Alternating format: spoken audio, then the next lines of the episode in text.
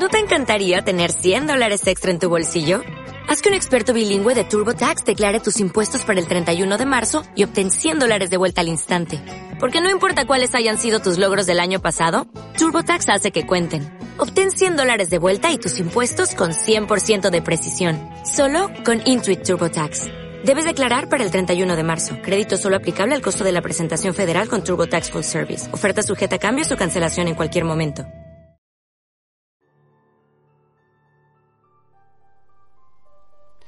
Bienvenidos a un nuevo capítulo de Toque de Queda Podcast. Yo soy Joaquín y me encuentro junto a Catalina. ¿Qué tal, Catalina? ¿Cómo estás? Yo súper, esperando a que mi hermana termine de hacer empolvados, así que seguimos en esta Ah, cuarentena culinaria. Ahora sí, en cuarentena. De hecho, hoy es el primer capítulo de Toque de Queda en donde efectivamente estamos los dos en cuarentena cuarentena. y en toque de queda. Qué maravilla. Qué, qué terrible acontecimiento, pero al menos estamos sufriendo juntos. Oiga, estamos grabando este capítulo un día 3 de julio. Ayer, 2 de julio, se celebró el Día Internacional del OVNI. Es por eso que hoy vamos a hablar de vampiros. vampiros, porque también queda un mes exacto para que salga el nuevo libro de Twilight, así que estamos celebrando ya desde... Estamos haciendo los preparativos. Desde ya. Exactamente, yo en estos momentos estoy llena de glitter porque no, no hay otra forma de celebrarlo que no sea Excelente, excelente. Oiga, pero qué pe- vampiros chilenos, ya, pero, pero ¿cómo? ¿Hay, existen realmente? ¿Hay registros de vampiros en Chile? Primero que todo, ¿qué, qué, qué es un vampiro? Yo me acuerdo que capítulos anteriores, hace harto tiempo atrás, usted nombró los vampiros que venían, o no me acuerdo si lo en una conversación, que el mito de los vampiros venía desde Adán y Eva, una cosa así. Como para ir Ah, introduciendo. Ah, mi- oye, qué, qué buena, qué buena memoria. Eh, sí, eh, se dice que Caín fue el primer eh, vampiro porque eh, en el momento en que Dios lo maldijo por, eh, por matar a su hermano, por cometer el primer asesinato de nuestra triste historia como seres humanos, lo marcó en la frente y lo condenó a como transitar para siempre por el mundo y la vida. Así que sí, o sea, desde los desde la base judeo- judeocristiana, sí, sería el primer vampiro Caín ahí cuando cuando dejamos esta- de estar en pelota en el jardín del Edén. Oiga, si yo algo, algo me acordaba. Qué, qué buena retención, ¿no? yo no ni, ni me había acordado de, de eso. Sí, a modo de introducción. Oiga, pero vampiro en Chile, ¿existe? ¿Hay registro? ¿Desde, desde cuándo vendría esto? ¿Tiene algo realmente? Por supuesto que hay registro, mi querido Joaquín. Lo que pasa es que, como siempre, el colonialismo y el imperialismo y todas las cosas que terminan en ismo y que El- tienen que ver con los europeos borran todo. Exacto. Bien. Eh, la intolerancia al lactosismo. Todo eso. Eh, lo siento. Eh, sí, pues sí hay, sí hay vampiros. O sea, está muy vinculado como el concepto de vampiro con la mitología de nuevo europea, pero existen múltiples eh, como relatos de demonios que chupan sangre a lo largo del mundo. No es solo cosa de los europeos, sino que eh, parece que hay registros de criaturas eh, a lo largo y ancho de nuestro querido globo. Si me notan hablando con entusiasmo es porque también el tema de los vampiros me emociona caleta y qué bacán que podamos darle eh, como un, un capítulo para hablar eh, también de los vampiros en Chile. Sí. Igual existe harto como la idea de que los vampiros vienen así como de los eh, de los eslavos y todo eso, porque eh, también eh, la etimología de la palabra vampiro viene de ahí, del término vampir eh, en, en lenguas eslavas y el alemán, y del polaco vampir. Y de ahí se viene del eslavo arcaico oper, que tiene eh, el significado de ser volador o el verbo beber o chupar. Y también lobo, porque si eh, vamos también revisando como los relatos frecuentes de los vampiros, también se habla harto de su vínculo con los lobos. Así que existe un poco esa, esa confusión. A mí me gusta hablar de la, de la etimología de las cosas. Excelente, excelente. Oiga, Ahora, No, no, dime, dime, dime, dime. No, no, no, yo solo quería consultar. Ah, ya. Bueno, no, ahora que dejamos la raíz etimológica atrás, podemos abandonar para siempre Europa y enfocarnos en los que, de verdad nos importa. ahora es tu Chile, en Chile, en Chile. Chile. ¿Qué, Registros, ¿Qué registros tiene usted de, de vampiro en Chile? Yo tengo por lo menos eh, tres, tres tipos de historias, tres historias acá, las cuales tienen voy a contar la historia, la versión más fantasiosa, la versión semi-realista y la versión que pienso que sería completamente realista en cada uno de estos casos. Pero no sé si usted tiene alguno como para partir. Eh, sí, sí, a mí me gustaría partir eh, con quienes estuvieron aquí en Chile antes de que llegaran los amigos europeos a cagarnos la onda. Eh, porque aunque no lo creas, hay raíces en la cosmología eh, mapuche y en general de los pueblos originarios chilenos sobre los vampiros o sobre criaturas que cumplen con las características del vampiro, eh, entre comillas, hegemónico.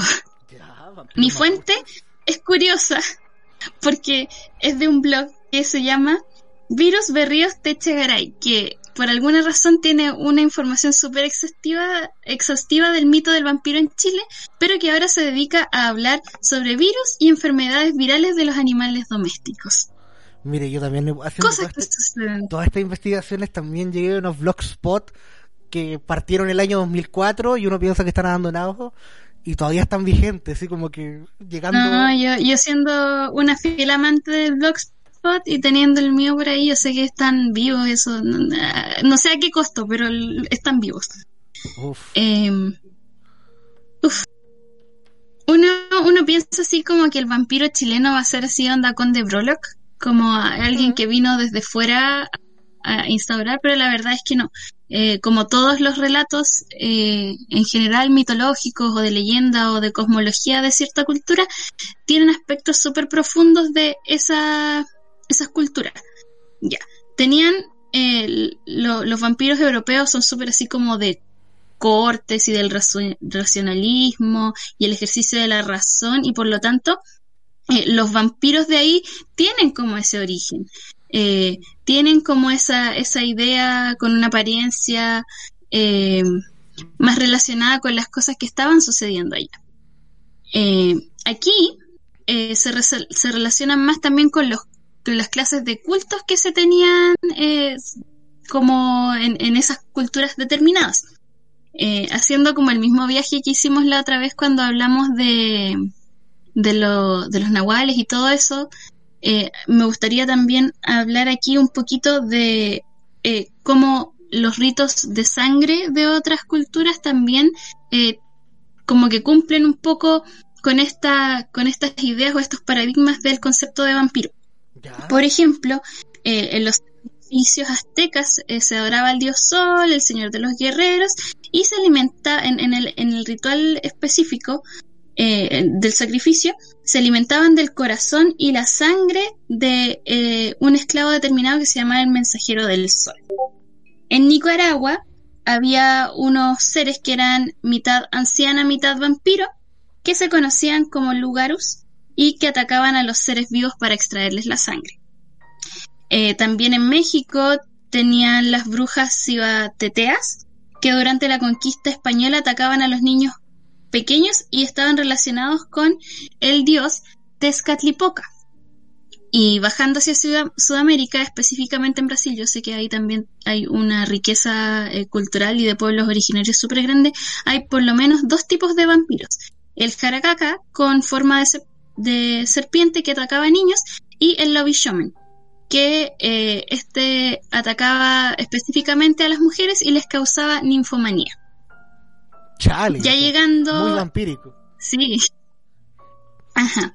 Ya llegando a Chile, entendemos que hay también aquí mucha, mucha riqueza cultural eh, y también diferencias, pero me gustaría centrarme hoy día un poco en la que está eh, más documentada dentro de lo poco documentado que están nuestros pueblos originarios, tristemente. Eh, en la cosmología mapuche, eh, no existían prácticas hematófagas eh, y había, solo había como una tradición vieja de comer los restos de los oponentes para así obtener las cualidades mágico-guerreras que ellos tenían. Em, pero en el, en el concepto de los vampiros criollos, em, tenían como otra, otra visión que estaba más relacionada a cómo los mapuches visualizaban la muerte. Los mapuches creían que tenían eh, un, eh, creían como en un espíritu tutelar que se llamaba el pillan, eh, que era el espíritu como del antepasado de las familias. Los pillanes de todas las familias estaban bajo la mirada del gran pillan o el Yenechen, que sería como el espíritu tutelar de, los mapuches. Ahí las almas, el concepto que ellos tenían de las almas, eh, eran inmortales, pero también tenían cierto acceso a la materialidad y por lo tanto podían distinguir los objetos físicos. Ah, por eso el hombre mapuche en general era enterrado con sus alhajas, con sus armas, con sus vasijas, eh, y al momento de morir quedaba lo que se llamaba el am, que es una prolongación del individuo a través de su alma.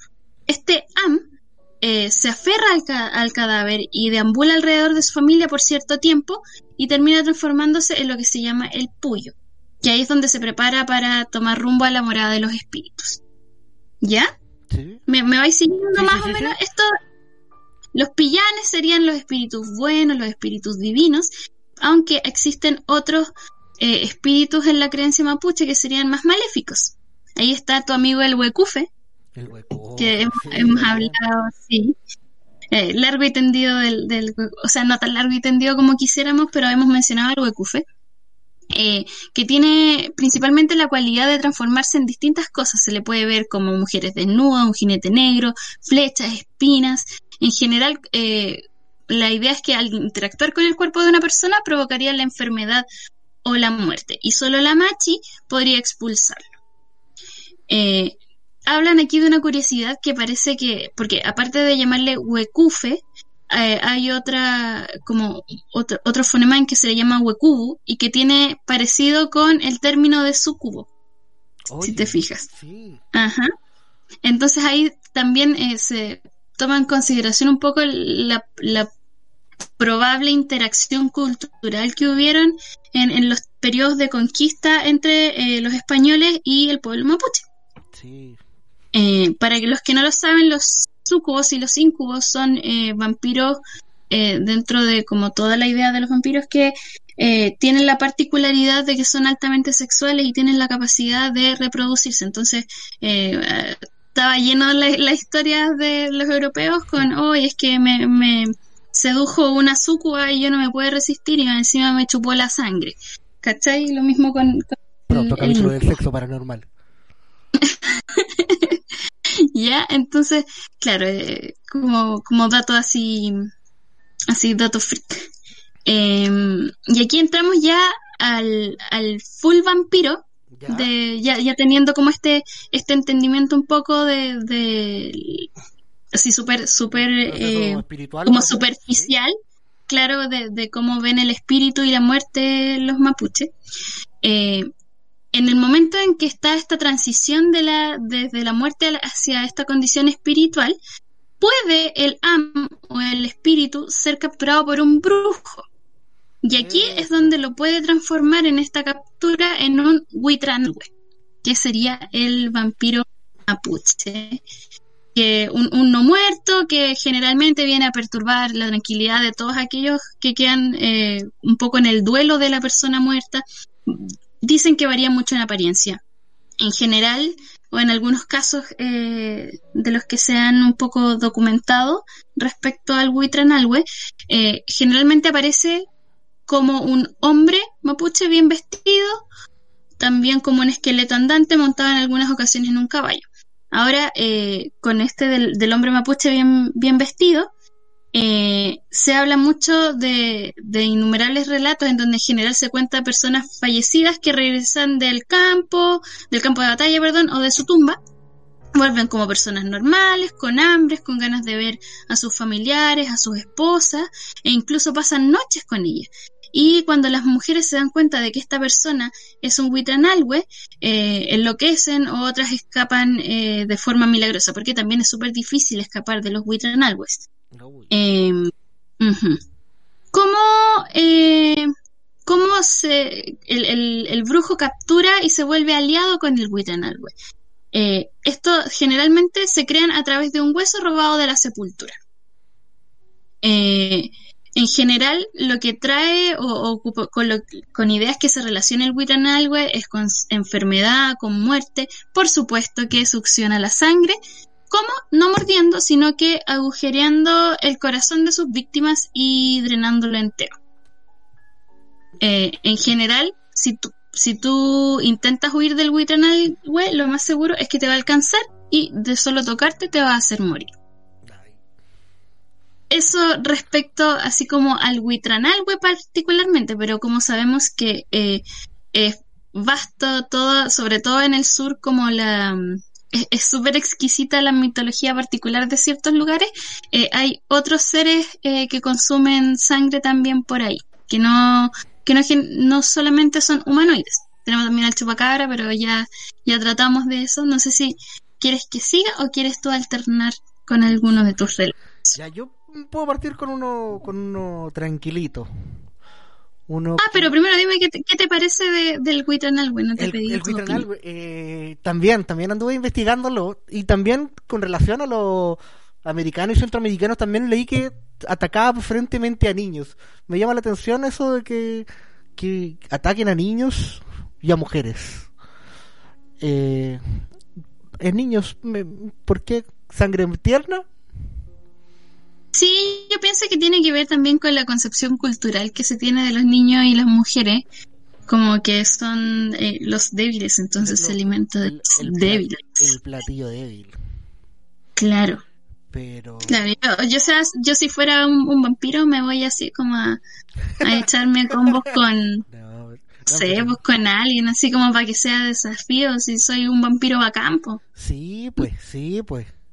Eh, y que con, con que sean herramientas o, aliados de los brujos ya es cortala, que, a quién van a llamar ahora, ¿Qué, qué cuántos poderes tiene la Liga del Mal claro.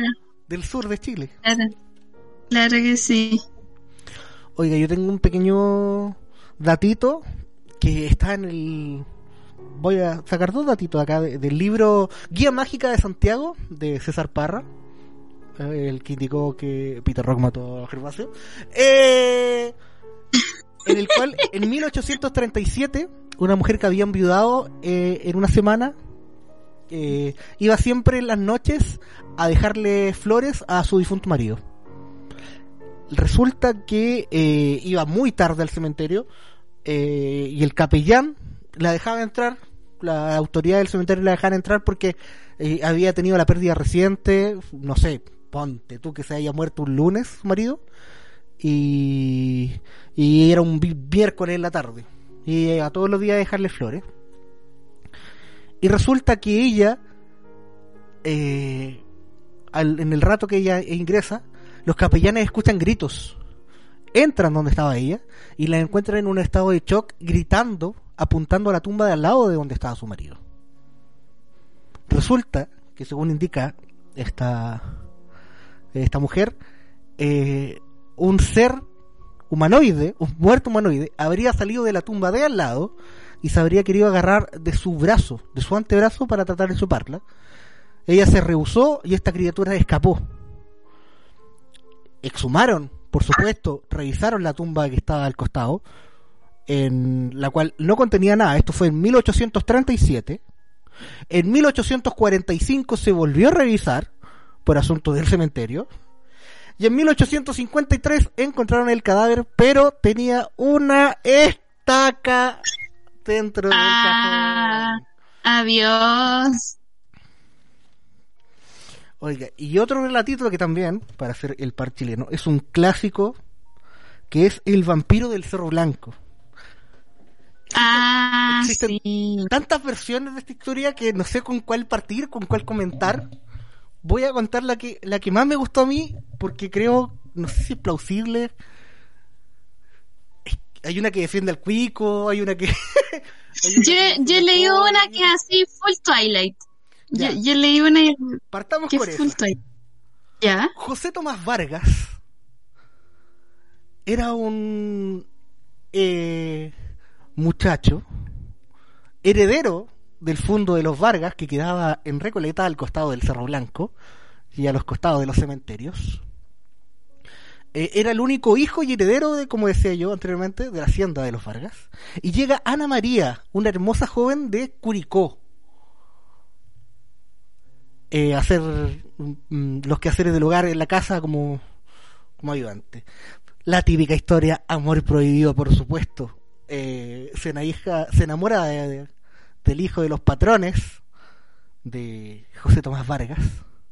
Pero Ana María también tenía otro prometido, que en algunas dice que es hijo de un carnicero, en otras dicen que trabajaba en La Vega, en otras indica que era lechero. Eh, y la historia más personal de esto es que este tipo, al enterarse de que eh, José Tomás Vargas se había enamorado de Ana María, eh, in- ingresa en la noche a forcejear e intentar violar a Ana María. José Tomás Vargas lo descubre e intenta salvar a, a la chica de la cual se había enamorado y este hijo de carnicero, no sé qué, asesino, saca una pistola y mata a José Tomás Vargas, el único heredero de la casa. ¿Dónde están los vampiros? ¿Qué pasa acá? El, el, el asesino fue encarcelado. eh, José Tomás Vargas fue enterrado en un nicho en los cementerios aledaños. Eh, bien bonito, por supuesto. Eh, y los padres, al enterarse de que había un supuesto amor, más allá de, de darle des- despecho a Ana María, eh, se, se ponen contentos y la tratan como si ella fuera una hija. Los patrones la quieren mucho y la tienen un par de un par de días, un tiempo más en esa casa. Y esta chiquilla por las noches, el pasar de los días, empieza a sentirse débil, empieza a, a- le costaba dormir, le costaba caminar, perdía su fuerza, eh, hasta que un día la encontraron en la tumba de José Tomás Vargas. La llevaron a un hospital y vieron que tenía claros síntomas de anemia, de haber perdido mucha sangre y unas marcas también en su antebrazo. Según lo que indica ella, eh, el espíritu de, del fundador, esto, José Tomás Vargas, la venía a buscar por las noches hacia la ventana y le invitaba al Cerro Blanco, que, que también queda al costado del cementerio, donde se amaban y, eh, el tipo estaba medio obsesionado con su antebrazo y solía chuparle él. Eh, curiosamente, y nadie sabe por qué, eh, José Tomás Vargas eh, murió en 1893, pero en el cementerio fueron cambiados los registros y sale como reenterrado en 1899. Adiós. Esa es la versión bonita de la historia, semi bonita. Y la otra es que el mismo José Tomás Vargas eh, se va al norte. No puede continuar con el, con el amor con Ana María y sería el antiguo novio, el tipo o, el carnicero, el carnicero lechero de la Vega, eh, quien al descubrir que su, su amada lo había dejado por su por, por su patrón se había suicidado de una forma muy muy estrambótica poniendo un cuchillo sobre él y apuntándose el mismo contra el muro básicamente y, y hubiera sido el espíritu de este tipo el que se suicidó que la llamaba al Cerro Blanco en las noches mismo mismo asunto a eh, tener relaciones sexuales y también le chupaba sangre del brazo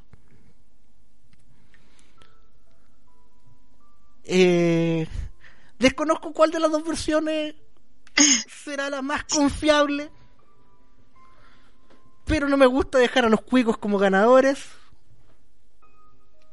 Eh, no sé, ¿qué, qué, qué- qué opinas tú? ¿Qué, qué opinas Me parece súper legítimo y yo tampoco quiero dejar a los cuicos como ganadores.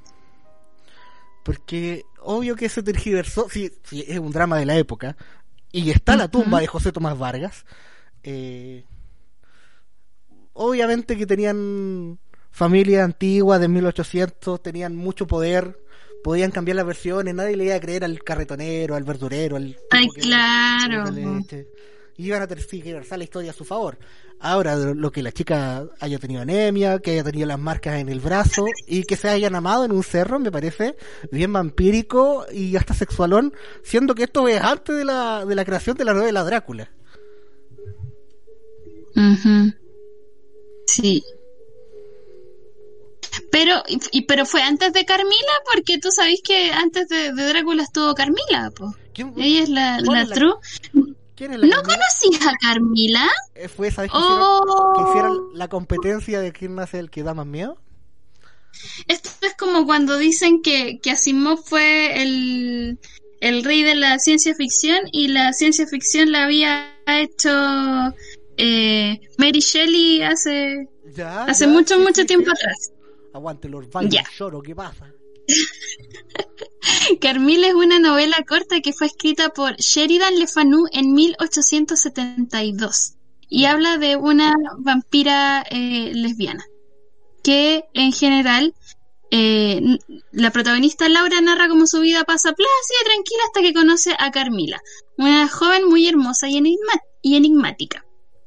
Eh, Laura empieza a contar eh, cuando, cuando empieza como a- a- cuando la- Carmila la empieza a visitar a menudo, que empieza cuando era una niña y que ella en general estaba dormida en los brazos de esa joven y se despertaba cuando sentía dos agujas en su pecho.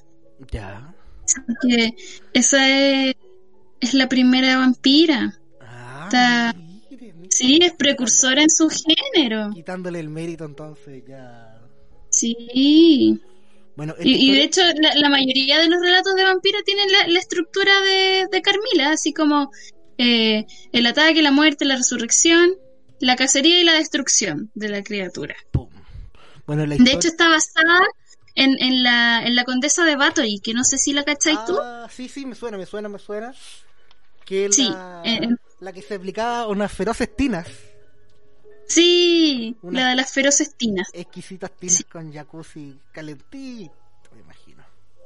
Hoy día supieron que también Carmila es precursora eh, de Drácula. Atento, atento al dato. Atenti al dato, reivindicando la historia. Eh, el vampiro de Cerro Blanco es interesante porque ¿y- donde y es quién- cuico, ¿Y quién, ¿Mm? ¿Y quién dejó registro de esta, de esta historia? Era la. Sí. El, el cagüín del cagüín, ¿eh? Era la esposa. era la medio esposa, tecito. la esposa del embajador de Italia acá en Chile. Quien estaba Es haciendo que una eso- recopilación de cuentos eh, y mitologías y historias irresponsables. Y una empleada llegó contándole la historia de lo que le había pasado a una vecina. que fue realmente esto? Entonces llegó a. Es que eso te, te iba a decir. Me huele así esta historia a Europa a cagar. Si es como, ya pasó en Chile, pero es tan cuica y tan europea que se siente. Pues eso digo, se siente como un trailer. Sí. ya le tengo una más al norte. Dale, dale. El Conde de la Noria. La Noria. ¿Ya? partamos primero con la más fantástica. Eh, eh, y, y como, y como la, la primera versión de, de este mito. La Noria es un pueblo que actualmente se encuentra desértico, a las afueras de Iquique, en donde se Mm. encontraban las antiguas salitreras. Es básicamente un pueblo fantasma en el desierto.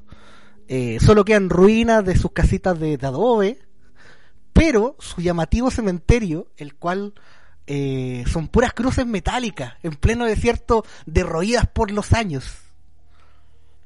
Estamos hablando de 1883, 10 años antes de lo que le pasó al vampiro Cerro Blanco. La historia cuenta eh, que esa historia, eh, en esa ciudad, La Noria se llamaba, eh, había un gran apogeo económico, producto del salitre. Esa era una ciudad topísima en su tiempo, por así decirlo. Y también recibía habitantes ingleses, porque por supuesto, salitreras, dueños de los ingleses siempre. Con Eso te iba a decir, así como fue el apogeo, pero para los dueños. por supuesto, si esto fue el dueño.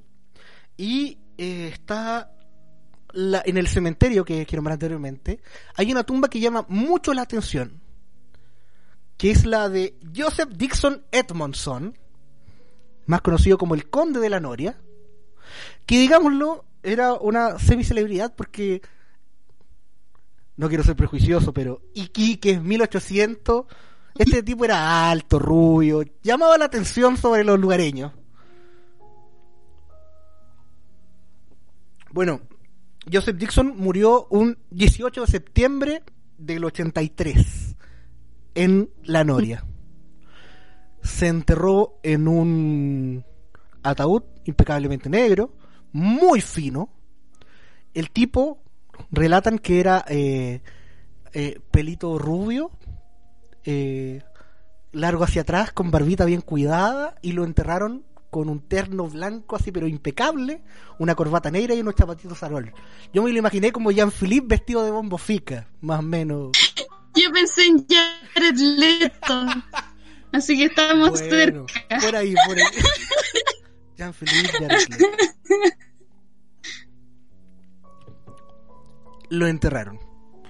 La historia, 883, en los años 60, 1960, eh, quieren rescatar eso para que no sea derroído en el cementerio y al ser un, una muestra semipatrimonial, eh, por la historia que yo, la primera historia que yo me enteré, solicitan la autorización para desenterrar el cadáver. La, la oficina de turismo en los años 60 en Iquique para mostrar lo que era la noria y todo el asunto. Eh, y lo encuentran. Primero que todo, empiezan a hacer un hoyo. Y esto es muy importante porque es la tercera historia que cuento. Y cuando están rompiendo su tumba, encuentran una cajita de un poquito más de un metro con un antebrazo cortado, What? el cual aparenta ser de mujer. Tercera historia y tercera vez que nombro un antebrazo. Lo, lo noté muy, muy. Me llamó mucho la atención. Eh, estaba disecado, por supuesto. eh, eh, y parecía ser porque. Parecía ser de mujer por la forma y porque llevaba un vestido, me parece. Era un antebrazo solamente. No podíamos sacar más detalles. Y cuando llegaron a Joseph y abrieron su ataúd, los exploradores no lo podían creer porque el tipo estaba igual a como estaba en el 83. Su cadáver se había conservado tan bien que parecía que el tipo estaba durmiendo. Si tú estás insinuando que Jean-Philippe es un vampiro, Mire, no lo digo yo. juzgue usted. Resulta que eh, fue tal el shock que dijeron, ¿sabe qué? Dejémoslo acá nomás, tapemos con tierra, deja la cajita ahí, tapémoslo y vámonos. ¿Por qué se hizo tan famosa esta historia? Porque al ver el cadáver en esa forma, a- al equipo de exploración lo, lo dejó trastornado. Gente, los tipos tenían miedo de que este tipo lo apareciera, eh, se lo llevara. Uno de ellos incluso falleció. Eh, y ¿El yo- susto? no, posteriormente porque sentía que este tipo lo venía a ver por la ventana. Lo veía intacto, tocando por la ventana a Jean-Philippe con terno blanco. Por favor, sí, eso yo iba a decir. Por favor, quienes están escuchando eso, imagínense que están aquí escuchando en este momento toque de queda y de repente miran a su ventana Y se encuentran a Jean-Philippe de blanco, observando. Eh, ¿Sí, ¿no ¿Está bueno el podcast? en los 70, los milicos abren nuevamente la tumba de Joseph Dixon Edmonton para comprobar de que el cadáver ya no estaba dentro del cajón y la tumba se No. encuentra abierta hasta el día de hoy. Jean-Philippe, ¿Dónde está Jean-Philippe? estamos detrás de ti. Esa es la historia que dije, wow, wow, wow, wow.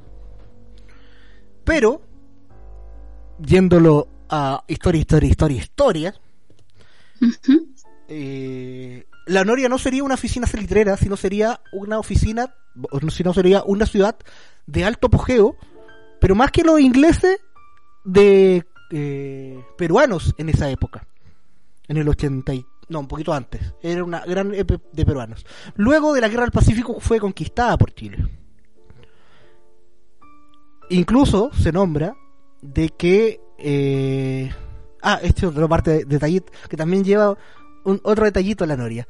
Que los peruanos, al verse acorralados porque venían los chilenos a invadir su, su, su templo de, de su ciudad eh, mágica donde tenían los mejores placeres, la mejor ciudad que tenían, eh, enterraron su dinero para después Oh. volver algún día. Y le pidieron al cura también, al cura de la parroquia, eh, que guardara también su dinero en algún lado. Y milicos chilenos de la guerra del Pacífico se dice que torturaron al cura hasta que lo mataron y el cura se llevó el, el secreto a la tumba. Por lo que la Noria, de ser una ciudad desierta, está también llena de hoyos porque están en busca de ese tesoro de oro y plata de los ricos peruanos del, del 1800. ¿Todavía?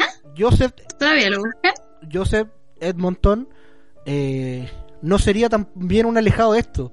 Él también, de, la alta alcurnia, eh, fue enterrado con, con bienes, con valores, con oro y con, con monedas de oro en su ataúd.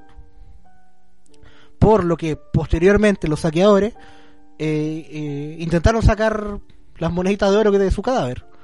Lo tira- dejaron el cadáver tirado en un lado, la familia eh, lo volvió a enterrar nuevamente con más dinero. Y el mito, posteriormente, cuando los, los saqueadores fueron a saquearlo por segunda vez, vieron que ahora sí el cadáver no estaba. Y está la placa que resalta, porque su placa es de un mármol ya grisáceo, pero en comparación al resto que son puras cruces de fierro, y un mármol grisáceo, Claro que resalta. un hoyo en el desierto abierto, eh, resalta bastante. Quizá el tesoro eran los amigos que hicimos en el camino. Quizás Jean-Philippe es un tesoro. Claro, Oye, el tesoro de, de Jean-Philippe. ¿usted tiene más? Yo tengo más. Sí. Em, parece que yo hoy día voy a dar el, el contraste de, de pueblos originarios. Sí, sí. Em, ¿Has escuchado del, del basilisco Chetín? Mire, la verdad es que no. No realmente, nunca una descripción real del chileno, por así decirlo. Ya.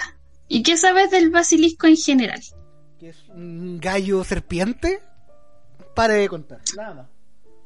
Ya, pero qué bacán que tengas más como cercana la idea del basilisco chileno que el basilisco en general, porque como muchas cosas también tiene su contraparte más eh, como blanca eurocéntrica, Ya. que eh, suele describírsele como una serpiente, eh, en- de hecho sale en Harry Potter, eh, una, una serpiente que fue que sale de un huevo empollado por una gallina y que tiene la como la, la gran particularidad de que su mirada es letal, o sea, tú miras el basilisco y te mueres. Ese es como el, el basilisco como mainstream. Ya, el clásico Ahora no es- ¿Ya? Classic Basilisco. Ahora su versión chilota, o quizá la versión europea es la copia de la versión chilota. Ah, ¿quién dice? Em, habla de un, un- una criatura, un ser, eh, que es descrito como una fusión de varias cosas Ya. entre un gallo y un reptil. Eh, en eso como que también agarra eh, un poco de sus raíces europeas. Lo, que encuentro yo como medio poético de esto es que eh, Chiloé en sí es una isla súper mixta, como que agarra súper bien sus raíces europeas y sus raíces indígenas y las vuelve algo nuevo. Con el basilisco pasa lo mismo. Hay aquí también un poco de referencias a la lucha entre Tentembilú y Caicaibilú, Ya. El encuentro entre estas dos culturas, el, entre la tierra y el mar. Y también en este sentido el, el basilisco lo que suel- lo que hace en sí mismo eh, es ser un reptil con plumas, nace de un gallo soltero, se oculta en viviendas en ruinas y se alimenta de las flemas de los hombres mientras duermen. Ay, pero En ese sentido se parece. Sí. Sí. Pre- Prefiero mil veces a Jean-Philippe que al basilisco. Ajá. ¿Qué quiere que Sí, el basilisco chilote va- vampiriza a su víctima porque, como se encuentra ahí sin aliento, eh, queda en un estado agónico y fallece. En ese sentido, también se parece, este, este es como puntual de la isla, pero también se parece a otro que, eh, que tiene raíces más eh, continentales en ese sentido, que es nuestro amigo el Colo Colo. No el equipo, sino la criatura. Y tampoco el gatito. Ah, ya, qué bueno, qué bueno aclararlo. Agu- Aguante Eh, este Colo Colo, este, este Colo Colo también se alimenta de la persona a través de la saliva y el aliento. Por supuesto. Eh, de- sí. claro, Puro aliento, ahí, ¿Ya? Claro, eh, cuando uno dice algo campeón, llega el Colo Colo y se roba tu aliento y tú mueres instantáneamente. ¿Cómo, En cómo, es, cómo es este Colo Colo para la gente que sí ya? ¿O no? Es curioso porque también tiene, difiere según la zona geográfica. ¿Ya? En el norte es una, la- una laucha larga. ¿Ya? Una long. ¿Ya? Que cacarea como gallina. ¿Ya? Para los mapuches tiene forma de culebra, que se transforma en una rata con plumas. Y para los huilliches se representaría como un ratón con cabeza de gallo. Así que es bien variado y yo entiendo también si están confundidos porque yo tuve que leerlo porque no es mucha mucha información para mi mi cerebro en cuarentena. Pero van todos más o menos lo mismo. eh. Mira, vi un O sea, como que se va. Como que interactúan los distintos rasgos, ¿cachai? Como, como cuando haces una, una combinación de números y los podéis poner en distintos lados. Esto es como lo mismo, ¿cachai? Podéis poner la rata en un lado, después en un medio. Como los Legos. Y el otro, aparte como del basilisco, del Colo Colo, eh, hay, existe un tercero más. Estos son ya. El, el- el único que, que tenemos medio humanoide es el Huitranalhue. Ya, Eh, ya hablamos anteriormente. Exactamente. Eh, el que el, el que falta como de figuras más entremezcladas es el Piuchen. También ese es como más, más famoso, por lo menos debería sonar como de nombre. El pichén sí, sí, sí me suena. También aparece en casi todo Chile. También tiene nombres y apariencias distintas porque se dice Piuchen, Pimuichen, Pihuichen, Pihuichen. Con esa, esas dos tienen, eh, una es con W y la otra es con H, as- así que imagino que yo no le puedo hacer justicia a la diferencia de pronunciación de esas, esas dos. Y el Pihuichen. El pichén. Me lo imagino, me- con el puro nombre me lo imagino como una criaturita voladora que, que chupa. Yo también, así como que de nombre me dan ganas de, de encontrarme un Piuchen y abrazarlo. Así Es preciso. es- Eh, este no es abrazable porque también es un ser vampírico. Este sí succiona sangre, en especial de animales y sobre todo en las ovejas y en algunas zonas también eh, succiona eh, sangre humana. ¿Ya? Eh, porque como, como también es un largo país y tenemos vastas y diferentes como culturas en, en cada una de las zonas, aparte de cambiar el nombre, cambia la apariencia y cambian las costumbres. Oiga, y este, Eh. Y este pichén también tendrá relación eh, con nuestro antiguo mítico chupacabra, nuestro chupacabra interior. Yo creo que tiene más eh, relación para tu desgracia con los brujos, porque Ah, a pesar de, de tener como formas no humanoides, se supone que su origen sería de una persona que realizó una brujería de mala forma. Por lo tanto, en vez de realizar su bru- brujería, acabó como convertido en Piuche, Ah, un brujo que falló. un brujo que falló. Por lo tanto, ya no puede llamarse brujo y pasa a ser un Piuche, porque los brujos no fallan. Eh, ahí también entra un poco como la, la leyenda del basilisco, porque eh, otro librado que cuando pone un huevo de basilisco se transformaría en piuchen. Ahí hay extrañas relaciones entre estos dos. O sea, tiene que haber primero un basilisco en este sentido para que haya un piuchen. ¿eh? Como el huevo y la gallina, pero a decir. ¿Qué fue primero? con ¿El o el criatura, basilisco? el basilisco o el piuchen. para que sepa, tiene que ser primero el basilisco. Si se lo preguntan en algún momento en una entrevista de trabajo, ya saben. ¿Team Pichén Em. o Team Basilisco? Ahí eligen ustedes acá en Toque de Queda Podcast. Sepan que yo soy Team Piuchen, así que váyanse. Aguante Pichén, Pichén. Piuchencito. Oiga, Eh, ah, tengo, Dale, una, dale. yo tengo una historia que también me, me, me- me suena mucho a eso. Por, eh, por los Kifafi. ¿Kifafi? Los Kifafi. Los Kifafi, Sorry, pero me suena como a una persona que sí sea. No, no he escuchado de los Kifafi.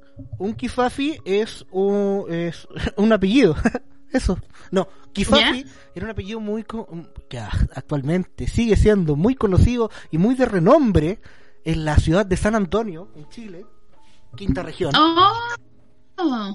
Eh, y más allá de quizá ignorancia, un prejuicio, es un nombre que lleva por lo menos, déjeme revisar acá, eh, varias decenas de años, varias, varios años siendo un prejuicio de, de ser vampiro contra esa Me familia estoy leseando. contra ese es una discriminación contra ese apellido en San Antonio eh, por Un una historia estigma. por una historia muy trágica que ocurrió en eh, 1946 el 30 de noviembre de 1946 tres niñitos de la familia Kifafi déjenme buscar los nombres por acá con todo el respeto por supuesto.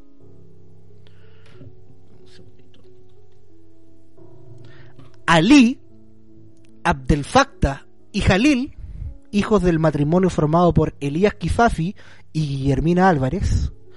eh, Oh, yo he escuchado de Elías Kifafi. Ahora que me, me dijiste el nombre y como que me vino así. ah, pa. Bueno, estos tres niños eran hermanos muy eh, muy unidos. eh, en el año 1946, un 31 de octubre, eh, muy importante porque al otro día los niños iban a ir a la familia entera iba a honrar iba a ir a honrar a sus muertos al cementerio parroquial de San Antonio, porque era primero de noviembre. Estos niños decidieron mentirle a la familia diciendo que iban a ir a jugar a la pelota. Eh, pero fueron con otros tres niños a el estero de San Pedro en, en San Antonio. Y eh, lamentablemente fallecieron ahogados estos tres niños ya que ninguno de los tres sabía nadar. U- y se tiró primero el menor y lo, el resto fue siguiéndole para intentar salvarlo y fallecieron los tres. Eh, en el estadio en el, el San Pedro. Conmocionado porque la familia Kifafi era bien conocida en San Antonio. No habían tantos medios en esa época. Lo fueron enterrados. Y posteriormente un campesino de la zona eh, cerca del estero San Pedro comenta que se le perdieron dos cabritos recién nacidos el campesino le da importancia al, al otro día camina cerca porque este estero llegaba al, a, la, a la provincia de Yoyeo cerca de la ciudad de Yoyeo y encuentra a los dos cabritos muertos con marcas en el cuello Ah, Como siempre un un- súper buen presagio. eh, y, y desangrados por ahí. A lo que empieza a surgir el mito de que estos niños que se habían ahogado, súmele también que parte del mito dice que eh, no es que estos niños no supieran nadar, sino que el cuero, nuestro querido conocido cuero, eh, habría tomado a los niños y los habría llevado y había absorbido su sangre. Por consecuente, la maldición sería que estos niños, para, no sé, de su- salir de su limbo o como venganza porque el cuero le succionó la sangre a ellos, saldrían de la noche del cementerio a succionarle la sangre a criaturas, eh, personas que salían afuera. Esto provocó un pánico tal en San Antonio que a los niños se les prohibía salir de noche para que no fueran confundidos, porque además eh, exhumaron los cuerpos de los tres niños, los cuales tenían el pelo largo, los dientes acolmillados, las uñas más largas y sus zapatitos gastados. Mm. Causó una histeria colectiva. Lo, según eh, la fuente que me pidió Nenimato, que es una persona de allá de San Antonio que recopiló testimonios y tiene testimonios de la época, que iban al cementerio a hacer misa, eh, a, a- con lo típico de vampiro, con, con estacas, con cruces, con collares de ajo, esa es la palabra que quería decir. Eh, Todo súper safe. sobre- sobre a estos niñitos y y más allá de que quizás no sé fue una pasada de rollo de la gente posteriormente esto cuando se supo prensa guardias policías esperando afuera del cementerio que en la noche salieran estos niños haciendo guardias esperando a ver si los veían salir Eh, y como siempre como eran de apellido extranjero eh, generó más estigma aún en los kifafi y Oh. y, y hasta el día de hoy, por lo menos, ese apellido es mito como entre los niños pequeños, no vaya para allá que es la tumba de los vampiros, o, o se le conoce popularmente como la tumba de los vampiros, los niños que como un, un hecho tan triste que terminó en la difamación de un apellido en una ciudad tan...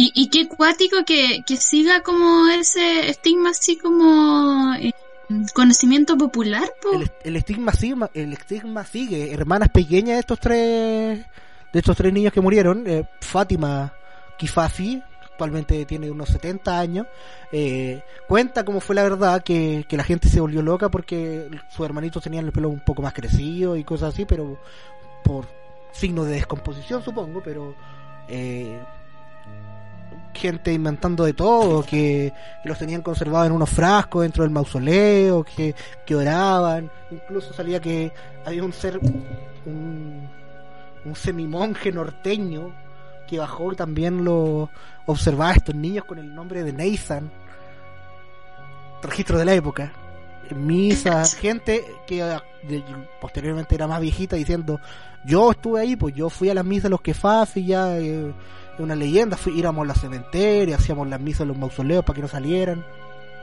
Eh, si no me equivoco, creo que hasta amarraron la- la- las tumbas y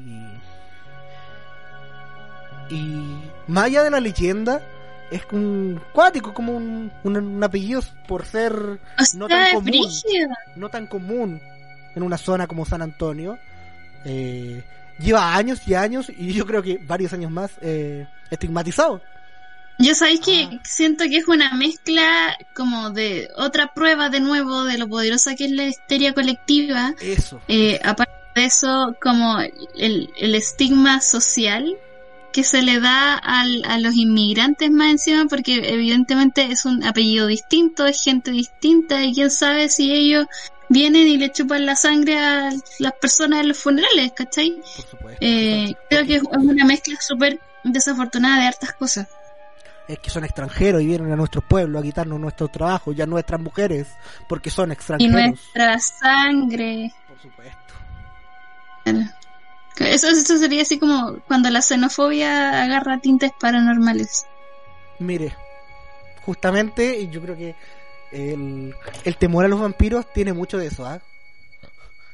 Harta ¿Qué análisis te Harta pegaste? Xenofobia Qué- encubierta. Qué, qué buena, qué buena frase. Sí, en general y tiene mucho sentido, así como sobre eh, el en tiempos pasados, no que la xenofobia eh, de- haya dejado de existir en lo absoluto, pero sí toma otros tintes eh, considerando como las cosas nuevas que tienen estos tiempos y estas nuevas culturas.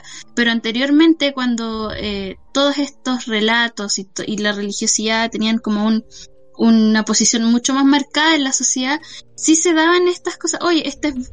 ¿Para qué, pa' qué ir más lejos? Este es bruja, ¿cachai? Este es Sí. vampiro. Cuando, cuando era algo distinto, ¿cachai? O sea, quemar a una mujer porque sabía hacer cerveza y eso era brujería, ¿cachai? Eh, en este sentido, eh, estigmatizar a una familia porque son de afuera y pueden ser vampiros. Eh, ¿Para qué decirte? po? Yo creo que hay muchos relatos como el que acabas de tirar tú eh, que hay que como redescubrir nomás. Sí. No sé si usted tiene Ujú. más, yo tengo uno más que es estar enredado como, como Dark. como Dark. A ver, dale. Dale, dale, la dale. historia que es la que si uno busca vampiro chileno, esta es la más conocida. Tito Lastarria. Ah, ya. Sí. Resulta que este también es una mezcla de, de historias que están pegadas así como con plasticina para crear el mito. La, la leyenda. Como un basilisco de historia. Exacto. Tiene por Un piuchen de historia. La leyenda más fantástica es que Tito Lastarria eh, combatió en la guerra del Pacífico, pero Ya. era originalmente de Rancagua. Por lo que volvió a Rancagua y porque era un conocido de la zona, eh, eh, optó a cargos públicos. Eh, De la provincia regidor, eh, la provincia de Rancagua tuvo cargos públicos y hasta fue un tesorero quizás por malversación de fondos o quizás por un pacto con el diablo. Este tipo ¿Quién obtuvo mucho dinero de la noche a la mañana y también lo ofrecía, lo, lo, lo prestaba a la gente, la cual si no hacía buen uso o no lo obedecía o no le pagaba en orden, Tito Lastarria se enojaba y los torturaba, les golpeaba, indicándoles que la plata que él le había prestado era también a cambio de su alma y de las almas de, de la gente Ah, era, esa clase de persona. Era, por supuesto, yo soy un intermediario por las almas. La cosa es que en una revuelta eh, mandó a construir un nicho de Tito Lastarri en el cementerio de Rancagua. Eh, una multitud también eh, enardecida con, con sus castigos y sus malos tratos con la población y por ser un ser demoníaco, finalmente lo, lo cazaron como vampiro. Rancagua cazó un vampiro Me encanta. fue encerrado, asesinado, eh, con cadenas en su propio mausoleo que él se había mandado a hacer con su tanto dinero. Se pusieron, como digo, cadenas en su ataúd y para resguardar en su mausoleo se pusieron cuatro cruces, resguardando que este ser no pudiera salir a atacar a la gente de Rancagua tirano. y a los herederos. Resulta que el terremoto del 2010 botó tres de las cuatro cruces ¡No! y al caer de la cuarta Tito Lastarria saldrá de su tumba y atacará a los hijos de los hijos los hijos que él juró venganza de toda la provincia de Rancagua. También su mausoleo es ocupado como eh, una especie de feria de las pulgas, una animita mágica, un petitorio de gente que no importa perder su alma por pedirle algo. Por lo que van y se acercan a solicitarle favores a, a Tito Lastarria y también ha ganado eh, fama como santo popular porque ha concebido favores, milagros, ayudas que se le han solicitado en su mausoleo mientras él está a punto de salir a matar a todo Rancagua.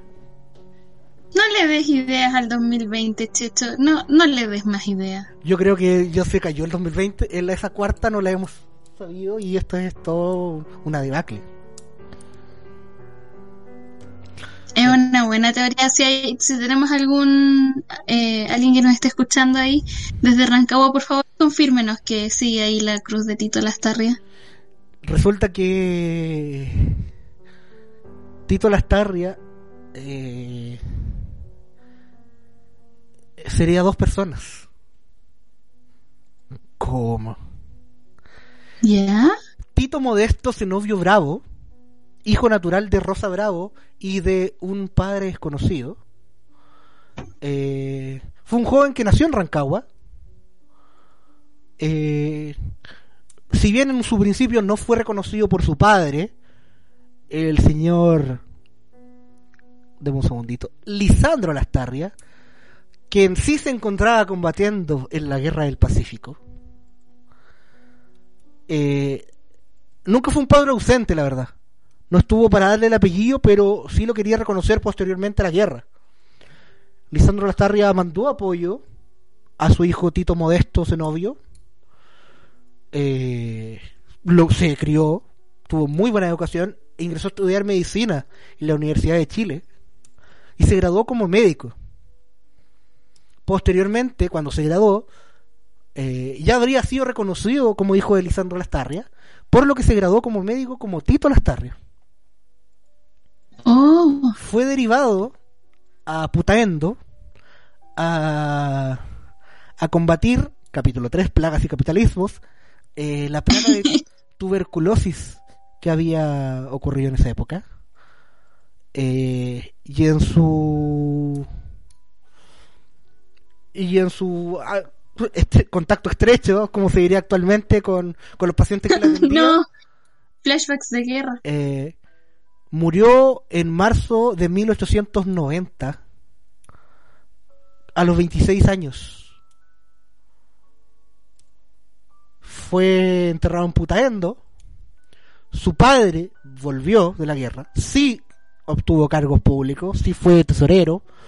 Eh, desconozco la fama que tendría si es que realmente tenía eh, fama de mala persona, de, de, de enojón, de, tanto como, como se le como se le indica a su hijo, y pidió que el cuerpo de su hijo, de, de su joven hijo desde Putaendo, fuera traído hasta Rancagua para colocarlo en, en el mausoleo que él había hecho de Tito Lastarria.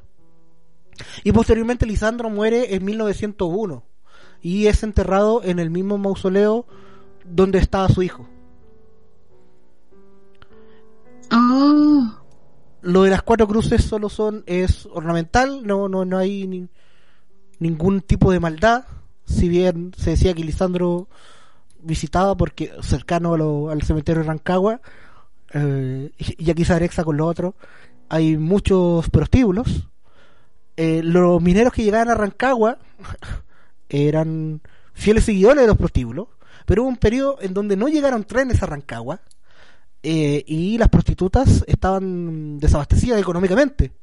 Una de ellas se acercó, vio, le llamó la atención. Este mausoleo bien bonito, de este joven, y no sé por qué ella pidió que llegaran eh, mineros para para que subiera la cosa económicamente. Y posteriormente eso llegó. El mito se fue trasladando entre los prostíbulos eh, y como eh, eh, popular de que los favores que se pedían en ese nicho se cumplían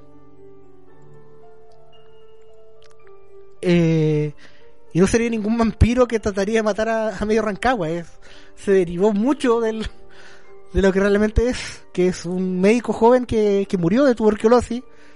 Su padre que tenía dinero lo enterró, lo mandó a exhumar y lo trajo de vuelta al, al nicho familiar, donde él también posteriormente fue enterrado.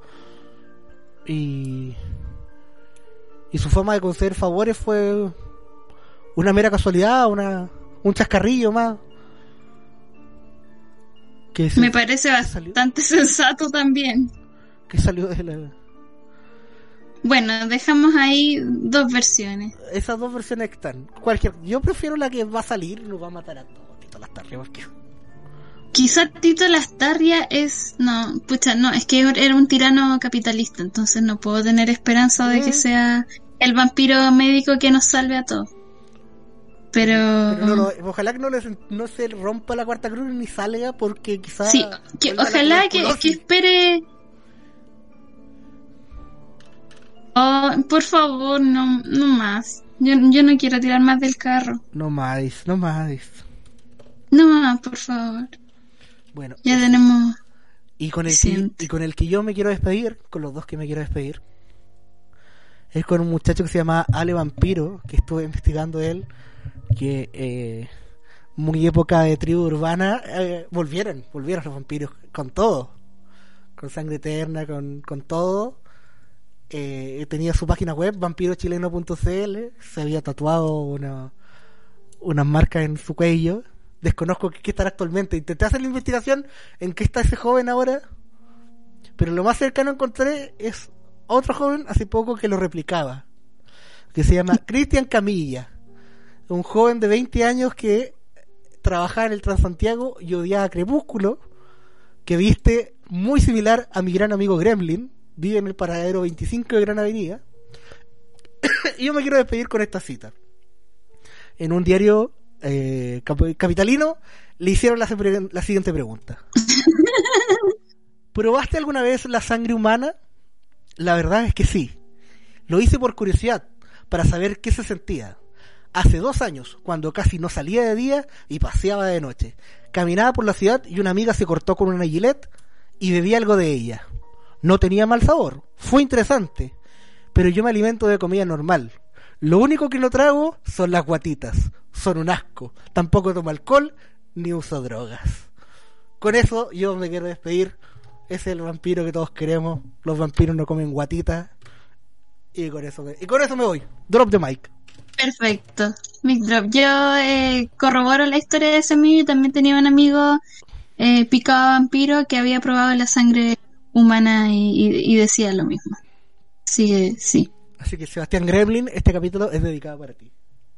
Cariños para nuestro vampiro personal. Eh, y, y Cuati, yo creo que hicimos un recorrido por todo el Chile y eso que no nombra, mire, es que con eso nos vamos a tirar otra hora más de capítulos si le digo lo que digo. Pero no, yo creo que este, este es el Recomiendo verdadero. Chile de norte a sur. Eh, un vampiro es llamado capitalismo, el cual nos chupa la sangre a todos, el cual no es capaz de ver su propio reflejo en sus máximas autoridades, por lo cual, si no pueden ver el reflejo, eh, no sienten un ápice de empatía y siguen en lo alto en sus castillos mientras la gente está haciendo ollas comunes, protesta y hay un helicóptero pasando por afuera de mi casa mientras estoy grabando. Eso. Yo no tengo más que decir. Es el cierre perfecto y nos vemos. Chao. Nos vemos en un No dejen que el capitalismo les chupe la sangre. Nos despedimos con Paco Vampiro. Esto fue un nuevo capítulo de Toque de Queda. Nos escuchamos la próxima semana. Adiós.